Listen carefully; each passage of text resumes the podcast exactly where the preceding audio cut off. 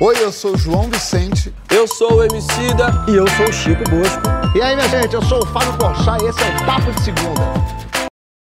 De volta com ela, aparecidíssima, sim, no Papo de Segunda, Marina Silva está aqui entre nós. Arrasando, arrasando, Marina. Aliás, o pessoal no Twitter está falando que está recebendo. Marina dando aula, Marina dando aula, assim que é. Ó, dizem que a verdadeira política se faz é nos bastidores, nos corredores do Senado, da Câmara. A Marina viu tudo isso de perto. Então, com ela aqui, a gente vai debater o que, que é lobby, o que, que é lobby do bem, o que, que é o lobby do mal, qual que é a diferença entre conseguir apoio para tua causa e, sei lá, comprar a opinião, a influência do amiguinho parlamentar, até chantagear. Você é bom de lobby, de lábia, ou sempre cai no lobby alheio? Conta lá na hashtag Papo de Segundo GT. Antes de mais nada, Carolina Venuto é presidente da ABRIG, Associação Brasileira de Relações Institucionais e Governamentais, e ela explica melhor o que é o lobby. Bota aí.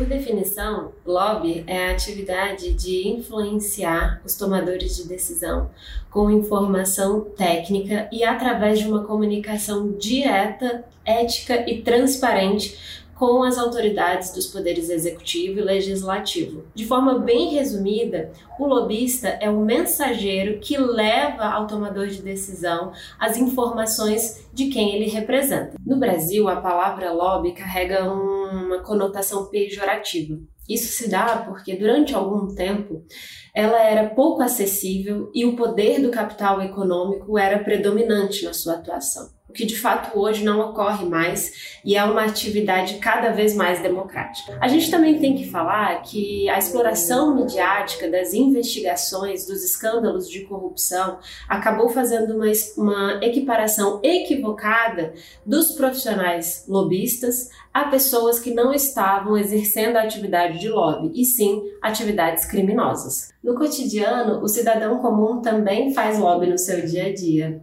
Ele faz lobby o dia inteiro e todos os dias. Nós fazemos lobby no trabalho, na escola, na nossa vizinhança, e a gente faz isso para que a gente tenha uma convivência mais harmônica e uma maior convergência entre tantos interesses envolvidos. Para uma pessoa ser uma boa lobista, ela precisa ter uma escuta ativa, precisa conseguir de fato levar em consideração todos os argumentos apresentados e tem que ter uma habilidade de análise estratégica de oportunidades de atuação. Marina, quero saber se dá para fazer política sem lobby. Uh -uh. O que eu acho é que não dá para fazer a política sem ética. É, porque é a falta de ética que faz com que qualquer coisa acabe indo para o caminho errado. Quando você fala a palavra lobby ou advocacy, o que for, ou convencimento, se não tiver a ética orientando essa ação, você vai acabar indo pelo caminho errado. Por mais que você faça ali a abordagem correta, sem é, ter nenhum tipo de vantagem, mas se você está conscientemente advogando, por exemplo, que se faça uma lei que vai acabar com o licenciamento ambiental e que se aprove essa lei, você acaba fazendo algo que é inadequado. Aí é a escolha que se faz das causas que você vai advogar, ou que você vai procurar convencer de fato existe um peso muito grande em relação né, à atividade do lobby, e que foi colocado aqui, mas isso, para mim, no fundo, no fundo, tem a ver com a postura ética. É assim em relação às empresas, é assim em relação aos governos, é assim em relação a qualquer atividade. A gente não pode fazer isso desprovido do devido cuidado em relação à natureza daquilo que você quer passar como lei. É, eu fui ministra, fui senadora do, durante 16 anos, ministra durante cinco anos e meio. É, nunca encontrei ninguém, minha avó tinha um ditado, né? Minha filha, a formiga sabe a folha que corta nunca encontrei ninguém que me fizesse nenhuma abordagem que não fosse adequada durante todo esse período em que eu fiquei na vida pública. As pessoas poderem dialogar, buscar o convencimento das suas ideias, das suas propostas, seja no governo, seja no Congresso, É por isso que hoje a gente fala de controle e participação social. Né? O controle e a participação social é para que os cientistas venham e digam: eu acho que esse projeto é melhor se for assim, para que a sociedade civil e diga: esse dinheiro, em vez de ser usado para, sei lá, comprar trator que liga coisa nenhuma com nada né, para a bancada do governo, deveria ser usado para a saúde, para a educação, é, para o saneamento básico. A ética vai orientar toda e qualquer atividade que a gente faz. A Marina um dia contou uma história que eu achei divertidíssima, é, que ela, acho que, é, me corrija, Marina, que ela, ela ministra e alguém sentou, um deputado, sei lá, sentou para conversar com ela e falou, ministra, é complicado, né, porque para conseguir fazer isso, todo mundo sabe que fulano né, né, recebe um dinheiro, ou sei lá, algum, tem um esquema. Ela falou, ah, você está me tem um esquema, então a gente precisa denunciar. Então ela denunciou o esquema e prendeu o pessoal. E o cara, não, pelo amor, como assim? Não foi parecer. Tô, te, tô falando direito, Marina? Você está dando bem a ideia, viu, Fábio? Foi o seguinte, né?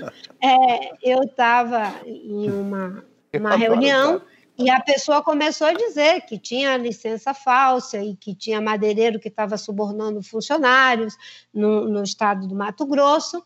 E quando saiu da reunião, eu falei: escute, você já denunciou isso para a Polícia Federal, o Ministério Público? Não.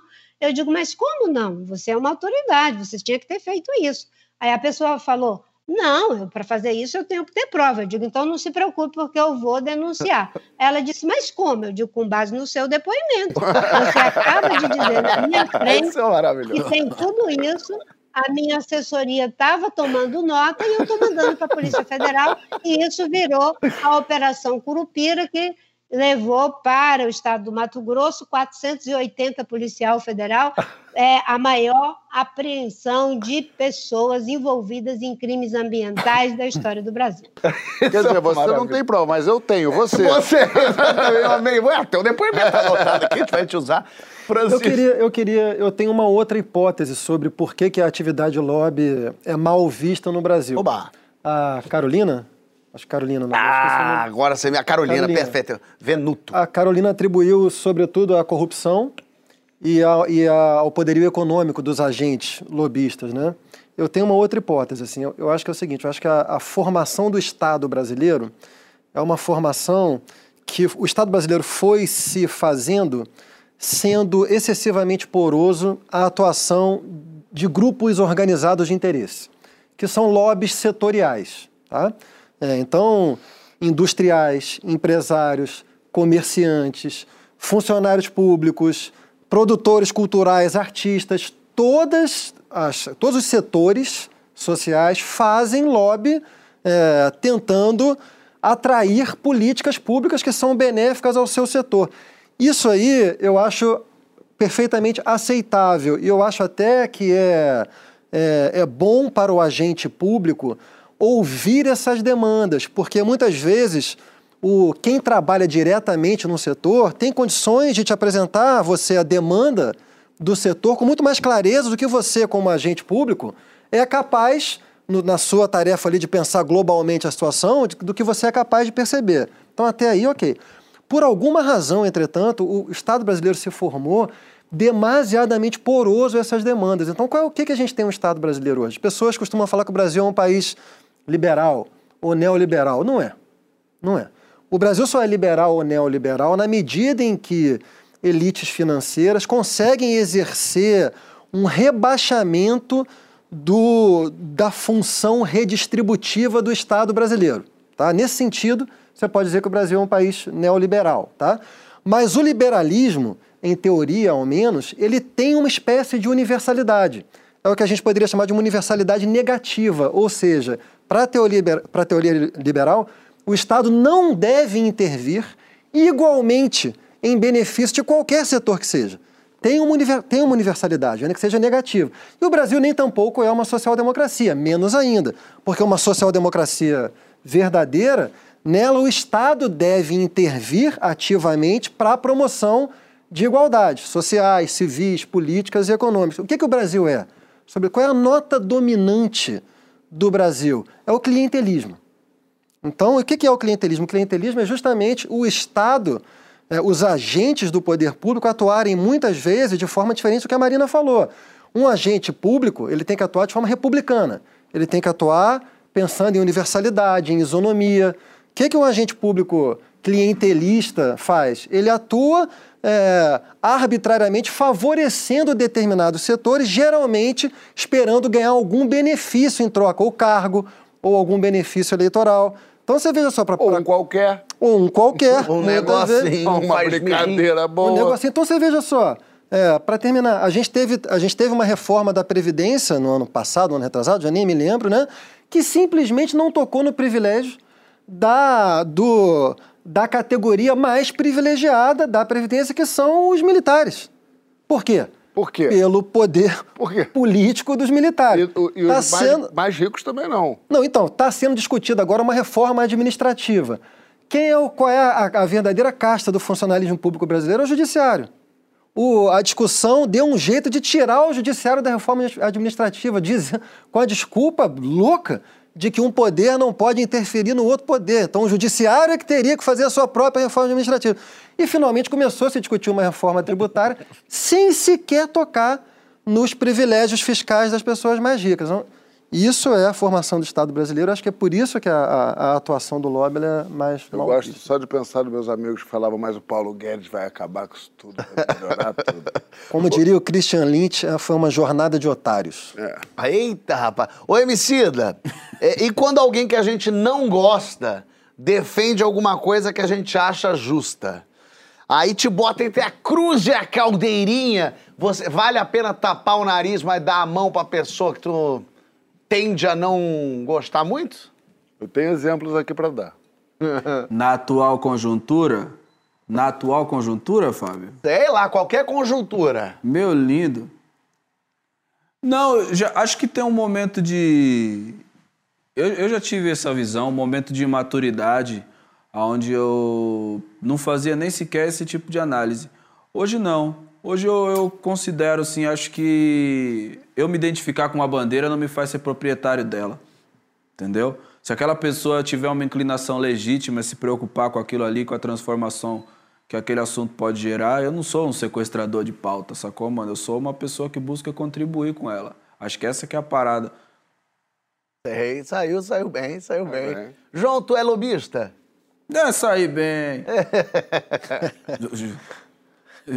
João é lobista? Menino, dê- pergunta pra mim isso. Eu sou, eu sou lobista, Emicida? Ah, João. Ai, se fosse publicável. Cara, eu sou lobista. Eu sou lobista e eu sou o. o, o- eu já fui. Hoje em dia não sou mais, não, mas eu, eu, já, eu fui quando eu era criança, eu era o, o que a Marina chamou de lobista sem ética. Menina, e eu comecei cedo a ser lobista. É mesmo? Rapaz, agora o MC vai me sacanear, é, mas quando eu era pequeno, assim, tinha uns. oito- Eu sempre odiei a configuração, alguém falando e eu ouvindo. A vida inteira eu odeio até hoje. Então, escola não era o ambiente que eu mais me dava bem. Sei. Eu amo essa história. Quando eu, era- quando eu era criança, é, eu recebi um dinheiro da minha avó e um dinheiro acho que da minha tia, que era pra, pra eu comprar aquele Ele velho. começa a falar assim, já vem tocando Lavinha e Rose aqui no meu coração. Sabe quando você recebe dinheiro da tua tia e da tua avó no, no Natal? Pra comprar um salgado. Sei, sei, é horrível.